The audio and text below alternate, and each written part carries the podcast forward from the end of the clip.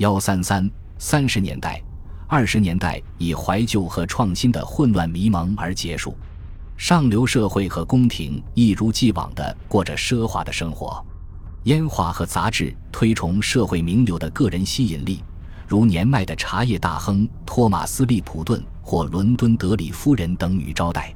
熟悉的名人们的影响仍然在英国很多地方产生威力。埃尔加在一九三四年之前是英王御前音乐家，吉卜林一直在积极写作，直到一九三六年，托马斯·哈代于一九二八年满载荣誉去世，享年八十八岁。安全第一的理念只允许最谨慎的创新形式。二十世纪二十年代后期的政治傀儡是工党领袖拉姆齐·麦克唐纳，他在一九二九年要求组建第二个工党政府。麦克唐纳在一九一四年至一八一八年有反战抗议的背景，但作为全国大罢工中令人放心的人物，社会主义极端分子的打击者和上流社会沙龙的座上宾。他似乎投身于贵族的怀抱之中了。作为一名合法的反叛者，对于一个致力于适度而不失控的变革的社会来说，他是一个非常安全的象征。劳合乔治现在是一位孤立的老政治家。丘吉尔因为对印度自治政府的顽固观点而将自己排除在保守党主流之外，于是麦克唐纳似乎是一个可靠的领袖。他所采取的步骤显得更为稳妥。事实证明。第二个工党政府是一场灾难，在很大程度上，这是因为失去了对政治的控制。一九二九年十月，美国证券交易所崩盘，随后是贸易和就业的螺旋式下降，这是任何政府都无能为力的。尽管如此，很明显，英国工党政府几乎无法提供社会主义或任何其他类型的失业救济，失业率以惊人的速度上升。到一九三二年末，达到近三百万的受保人口。虽然失业率在二十年代后期逐渐下降，但实际上工业停滞和社会衰退仍在延续。除了世界范围的生产过剩和需求下降之外，还有一些英国特有的因素。这里的工业结构过度契合于传统工业，如煤炭、钢铁、纺织、造船业。长期以来，投资不足。人员臃肿和效率低下，同时，英国的文化几十年来提倡人文学科和绅士风格，在商业教育或职业技能训练上乏善可陈，整个工业和制造业基础都急剧收缩，直到1935年才出现恢复的迹象。很久以来，在采矿业和其他领域出现的绝望、失业者的饥饿游行和示威活动，以及靠救济金生活的无助和无望。伟大的英国公众对这些情况已经屈从或麻木了。有些人认为需要一种新的政治举措来重建和振兴国家及其经济，并推动他们向新的方向发展。中间偏左派劳合乔治在整个三十年代仍然是一位年迈的、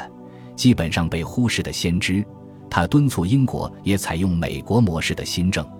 极左派们提出了各种各样的秘方。从社会主义联盟的集体主义，到后来的左翼图书俱乐部，再到小共产党的纯粹宗派主义，韦伯夫妇声称看好苏联的社会主义。在激进的右翼，奥斯瓦尔德·莫斯利爵士首先退出了保守党，后来又退出了工党，试图通过混合计划经济和反犹太主义来创造一种英国的法西斯主义变体。与此同时，资深社会主义作家肖伯纳和威尔斯以不同的方式推动有计划的、清廉的、科学的乌托邦事业，但最受欢迎的解决方案是在英国政治的传统组合中寻找。到一九三一年八月，麦克唐纳的工党政府显然处于绝望之中。随着五月报告的公布，高涨的政府支出和不均衡的预算成为工业崩溃的根本原因。出现了大规模的银行挤兑，政府被敦促削减社会支出，包括失业者生存所必需的社会福利。内阁四分五裂，银行家和工会联盟之间争吵不休。八月二十三日，麦克唐纳辞职。然而，第二天早上，不是一个保守党自由党政府取代他的位置，而是麦克唐纳将继续担任新的国家政府的首相。几乎所有他自己的工党同僚都将被排除在外。在随后的十月大选中，这届政府以绝大多数席位东山再起，拥有五百五十六名支持者。工党的席位减少到五十一个，几乎全部主要的前大臣在民意调查中都败北。这届国民政府将为三十年代的英国定下基调。他的傀儡麦克唐纳逐渐从政治舞台上淡出，成为一个悲情人物。鲍德温的政治生涯勉强维持到一九三七年，他仍然能够动用巨大的政治影响力和手腕。他在一九三五年推动通过了一项给予印度更多自治权的法案，在一九三六年让爱德华八世认输。这位无冕的君主蔑视普遍的惯例，既想保留他的王冠，又要迎娶一个离异的美国女人辛普森夫人，最终只好选择退位。但政府内部的主要能量来自新的技术官僚风格的保守党，他们摆脱了维多利亚时代的土老帽形象。其中最突出的是内维尔·张伯伦，一位著名的伯明翰王朝的继承人，三十年代政治生活中的杰出人物。无论在国内还是国外，张伯伦引领了三十年代前半期英国的经济复苏，在住房和耐用消费品方面投入了大量资金，并为东米德兰兹和英格兰南部的发达工业区带来了新的繁荣。来自南威尔士、达勒姆、坎伯兰和苏格兰等老区的移民，与郊区和轻工业中心的新增长相得益彰。政府采取了独特的管理和监管方式，及英国经济政策的中间道路。农民因牛奶和其他营销方案配额的形式而受益，城市和郊区居民也获益，如改善交通、扩大的天然气和电力供应以及廉价的住房。一九三二年的渥太华会议埋葬了一个世纪的自由贸易，当时创立了一个新的关税和帝国优先的商业制度。原计划这个制度能延续到二十世纪七十年代，关税对英国经济的影响引起了极大的争议，但卡特尔化的钢铁业似乎显示出工业巨头化也有一些好处，选民们非常感激。在一九三五年的大选中，他们以多数票回报了国民政府，并给予了张伯伦的保守主义广泛的支持，直到三十年代末，在外交政策上出现新的分歧。国民政府的政治无可争议地、毫无歉意地建立在阶级和地区差异之上。老工业区得到特殊区域发展计划的支持。按照流行的说法，工业化的苏格兰东北部、坎布里亚郡、约克郡和兰开夏郡的大部分地区，以及南威尔士都是萧条地区。只有当这些自给自足的社会的难民出现在伦敦和伯明翰参加饥饿游行的时候。或在剧院门口向排队的人乞讨时，外部世界才发现这些社会的存在。在所谓的萧条社区中，有一种讽刺性的自我维持的生活模式。在那里，工业正在萎缩，这意味着人们的收入进一步下降，这意味着共工设施的破败更趋严重，工业在加速衰退。公众对失业人员举行的从贾罗到伦敦的游行记忆深刻。一些当时最有力的文学作品，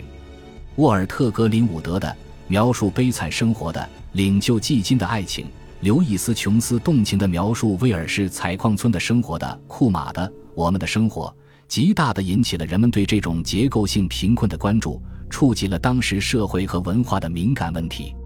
但很少有人采取措施来解决问题的根源。贵格会和其他理想主义者都在当地举办了慈善救济活动，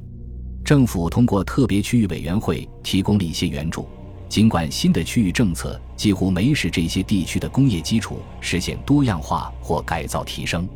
托马斯·琼斯讽刺地提出，这些地区可能会变成露天考古博物馆，而火车会将这里的居民带到达格纳姆或豪恩斯洛去寻找就业机会。